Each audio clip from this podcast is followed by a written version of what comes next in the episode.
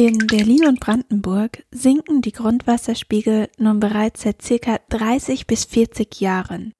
Und an der einen oder anderen Stelle merken wir dies bereits deutlich. Aber eine Lösung für das Problem zu finden, ist gar nicht so einfach, denn die Gründe für unser Wasserproblem sind vielfältig. Könnte uns in Deutschland oder in Brandenburg also vielleicht bald das Wasser ausgehen, wenn wir nichts unternehmen? Wo steht denn eigentlich unser Grundwasserspiegel im Moment? Und welche Rolle spielt der Klimawandel? Und was hat die neue Fabrik des Autobauers Tesla in Grünheide damit zu tun? Wie lange können wir noch im Badesee um die Ecke schwimmen? Und vor allem eine ganz wichtige Frage, was können wir tun, damit sich die Grundwasservorräte wieder erholen? Über diese und weitere Fragen sprechen wir heute mit Professor Gunnar Liescheid, Hydrologe am Leibniz-Zentrum für Agrarlandschaftsforschung. Und bevor wir ins Gespräch einsteigen, möchte ich noch unsere neue Co-Moderatorin Sibylle herzlich begrüßen. Sie wird in den kommenden Episoden den Part von Johann übernehmen und gemeinsam mit mir unseren Gästen Löcher in den Bauch fragen.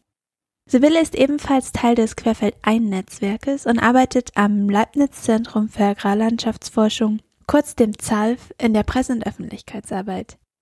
Sibylle, ich freue mich sehr, dass du dabei bist. Vielen Dank. Ich freue mich auch schon sehr auf das Gespräch. Und jetzt wünsche ich allen Zuhörerinnen und Zuhörern viel Spaß mit dem Podcast. Querfeld ein Podcast. Wir reden über die Landwirtschaft der Zukunft.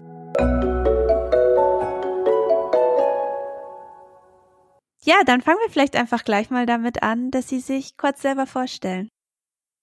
Gut, ja, schönen guten Tag. Mein Name ist Gunnar Liescheid. Ich bin hier am ZALF tätig, bin jetzt einer der beiden Leiter der neuen Abteilung Datenanalyse und Simulation. Meine Aufgabe ist hier jetzt nicht nur im Bereich Wasser, sondern auch im Bereich anderer Fragen der Landschaftsforschung, also mit modernen Methoden der künstlichen Intelligenz zum Beispiel, mhm. des maschinellen Lernen zu arbeiten. Ich habe aber weiterhin noch eine Professur für Landschaftswasserhaushalt an der Universität Potsdam und bin dann weiter in Sachen Wasser unterwegs. Und vielleicht können wir dann gleich weiter damit machen, darüber zu reden, warum Wasser überhaupt so ein wichtiges Thema ist, warum wir darüber reden müssen und welche Probleme es halt auch gibt.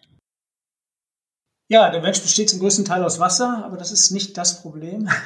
der Mensch trinkt auch Wasser. Auch das ist jetzt nicht mengenmäßig nicht so gravierend. Mhm.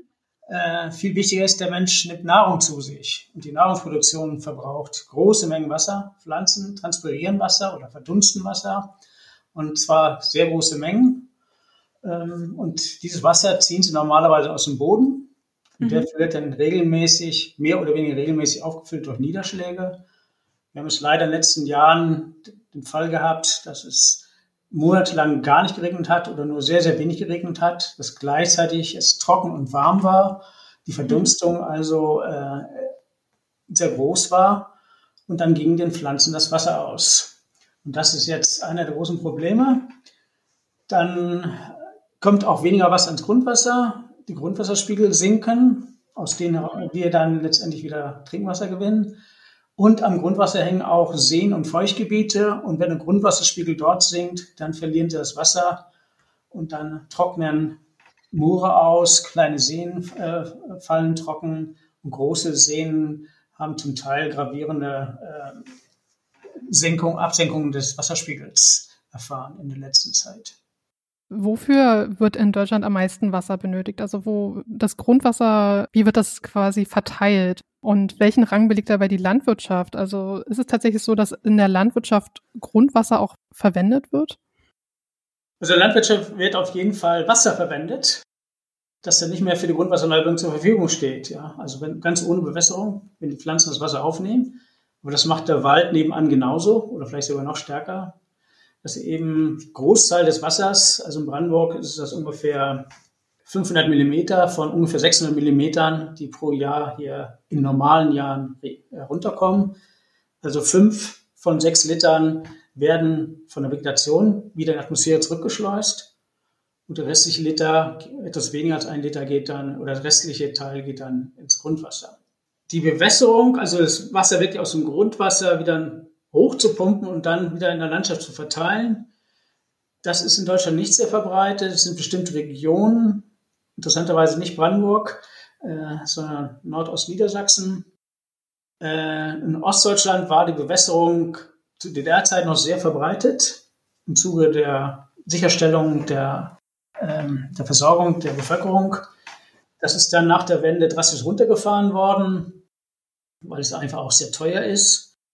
Damals auch mehr Wasser aus den Oberflächengewässern gekommen oder genommen worden, aus Gräben und äh, Fließgewässern, die jetzt zunehmend mehr auch ein Problem haben mit der Wasserführung. Das würde schon allein aus dem Grund heute nicht mehr so gut funktionieren.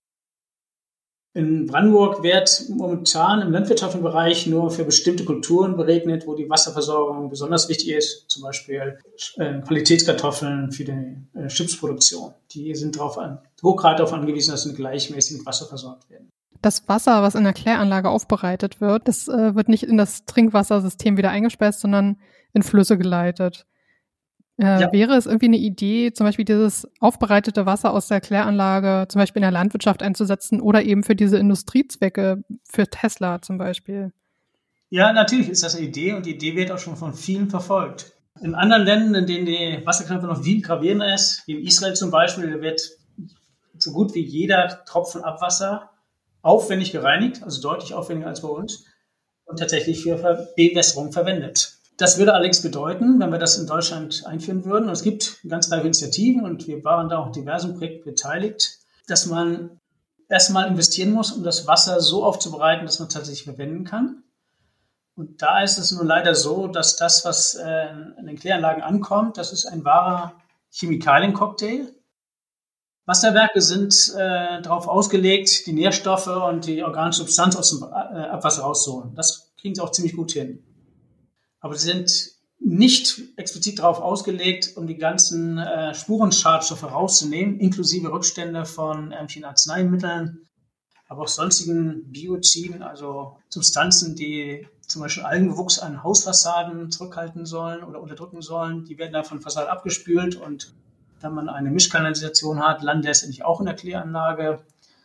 Äh, und eine ganze Reihe weiterer Stoffe, die, mit denen wir gar nicht nachdenken, die in unseren Häusern verbaut sind, äh, die zum Teil über Luftfahrt eingetragen werden und mhm. die wir im Trinkwasser nicht haben wollen. Mhm. Deutschland bezieht sein Trinkwasser fast ausschließlich aus dem Grundwasser. Das ist in anderen Ländern anders. Und deshalb ist äh, in Deutschland der Grundwasserschutz ganz hoch aufgehängt, weil das sind die potenziellen also entweder aktuell die Gebiete, aus denen Trinkwasser gewonnen wird, oder vielleicht, wenn das Wasser irgendwo knapp wird, muss man ausweiten und neue Trinkwassereinzugsgebiete oder Wassereinzugsgebiete, neue Wasserwerke installieren. Und wenn man diese Reserven kontaminiert hat, die kriegt man auch so schnell nicht äh, da raus. Ja. Was sie einmal im Grundwasser drin haben, das bleibt da für Jahrzehnte bis Jahrhunderte. Und Sorgen machen vor allem die Stoffe, die schon sehr geringen Konzentrationen äh, schädliche Wirkung ausüben auf entweder Organismen in Fließgewässern, aber vor allen Dingen natürlich auch auf den Menschen. Ich wollte nochmal ganz allgemein fragen, warum Brandenburg als trockenes Bundesland gilt, warum die Grundwasserstände hier besonders niedrig sind. Ja, Grundwasserstände sind gar nicht so besonders niedrig, aber besonders niedrig sind die Niederschlagsmengen. Also wir haben hier im Schnitt äh, um die, und zwar in normalen Jahren, die letzten Jahre waren nicht normal, 600 Millimeter pro Jahr. Wenn ich ins Allgäu gehe, haben sie 1500 Millimeter und mehr pro Jahr. Und also das teilweise dreifach und mehr runter. Und auch in großen Teilen Westdeutschland liegt man eher so bei 700, 800, 900 Millimeter pro Jahr. Das heißt, sie kommt einfach weniger runter. Und Pflanzen sind sehr gut darin, sich ihr Wasser, das Wasser, was sie benötigen, aus dem Boden zu holen. Das heißt, sie lassen nur das durch, was sie nicht mehr benötigen. Äh, das heißt, von den 600 mm sind das dann knapp 100 mm, die noch durchkommen. Während wenn Sie im Allgäu 1500 mm Niederschlag haben, die Pflanzen nehmen sich 500 mm raus, dann bleiben 1000 mm übrig fürs Grundwasser. Hm. Und wenn da mal in einem Jahr statt 1000 mm Grundwasserneubildung nur noch 900 mm ankommen, das merkt man gar nicht. Während in Brandenburg, wenn Sie in einem Jahr mal 100 mm weniger Grundwasserneubildung haben, dann sind Sie bei Null. Dann ist in dem Jahr überhaupt keine Grundwasserneubildung passiert. Und das ist das Problem, weshalb die Grundwasser, das Grundwasser hier in Brandenburg sehr viel sensitiver reagiert auf äh, trockene Jahre. Und Verhältnisse, die eben in anderen Bereichen Deutschlands oder auch im Schwarzwald oder Hochlagen des Harzes, da spielt das alles keine große Rolle, wie das Grundwasser. Aber in Brandenburg geht dann sofort ein Jahr Grundwasserneubildung verloren, da kommt noch ein halbes Jahr, haben schon zwei Jahre keine Grundwasserneubildung mehr. Und das merkt man dann. Dann gehen die Grundwasserspiegel ziemlich schnell runter. Wir fragen immer, welche Rolle spielen die Konsumenten? Sie haben gesagt, beispielsweise den Pool nicht so oft auffüllen oder ein bisschen darauf achten, welche Produkte man kauft. Wahrscheinlich werden die Konsumenten es auch erst merken, wenn das Wasser teuer wird. Aber was ist denn mit der Politik? Also was wünschen Sie sich von der Politik in Bezug auf diese ganze Wasserproblematik? Dass sie das Problem an der Wurzel packt. Und das ist der Klimawandel. Wenn wir das nicht in den Griff kriegen, dann doktern wir sehr an den Symptomen herum. Und es ist so ähnlich wie auch äh, letztendlich die CO2-Freisetzung insgesamt. Mhm. Auch im Grundwasser sehen wir schon in großen Teilen eben die sinkenden Wasserspiegel und sehen sie in den Bereichen, wo wir wissen, dass die sich so schnell auch nicht wiederholen werden. Das heißt, selbst wenn man jetzt von heute auf morgen äh, umstellen würde mhm. äh, und wenn sich das Klima auch von heute auf morgen ändern würde, was natürlich dann auch noch eben nicht passiert, mhm. auch Zeit benötigen würde, dann würde das Grundwasser auch noch ja, wahrscheinlich ein paar Jahrzehnte brauchen, um sich wieder so auf das alte Niveau einzustellen. Also wir spielen da Sachen rum und wir machen das, solange uns da nicht auffällt, dass da irgendwas schief läuft. Mhm. Beim Grundwasser fällt es dem wenigsten auf. Es fängt erst an, dann an, weh zu tun, wenn die ersten Badegewässer trocken fallen, wenn die Feuchtgebiete trocken fallen.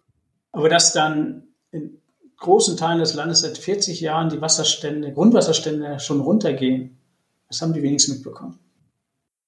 Und was denken Sie, wie nah sind wir an diesem Zeitpunkt dran, dass die ersten Badeseen wirklich trocken sind und so weiter, wie Sie es gerade angesprochen haben? Naja, bei den Säulen sind wir ja schon längst da und da sind ja viele schon trocken gefallen. Mhm. Dann gibt es Seen, und es sind immer Seen, die so bestimmten, ja auch ungünstig liegen aus Sicht der, der Wasserwirtschaft. Äh, wie der Strausberger See oder der Sardiner See oder Großkliniker See, wo die Stege jetzt äh, auf dem Trocknen stehen. Da ist zwar noch Wasser da, aber gerade bei den, diesen Seen, die relativ flach sind, sieht man dann auch, dass der Uferstreifen sehr schnell sehr breit wird. Und dann ist es nur eine Frage der Zeit, bis man dann Trockenfußes da durchlaufen kann. Also wahrscheinlich so die nächsten paar Jahrzehnte, das werden wir wahrscheinlich selbst noch sehen, oder? Ja, also Jahrzehnte ist schon sehr optimistisch. Sie meinen eher die nächsten Jahre? Ja, also ich denke, so zehn Jahre, in zehn Jahren wird sich schon manches drastisch verändert haben. Oh, wow. Dann hoffen wir, dass es nicht so weit kommt. Ja, und vor allem bedanken wir uns für das Gespräch mit Ihnen. Ja, vielen Dank. Gern geschehen. Schön, dass Sie sich die Zeit genommen haben. Hoffen wir mal auf einen verregneten Winter.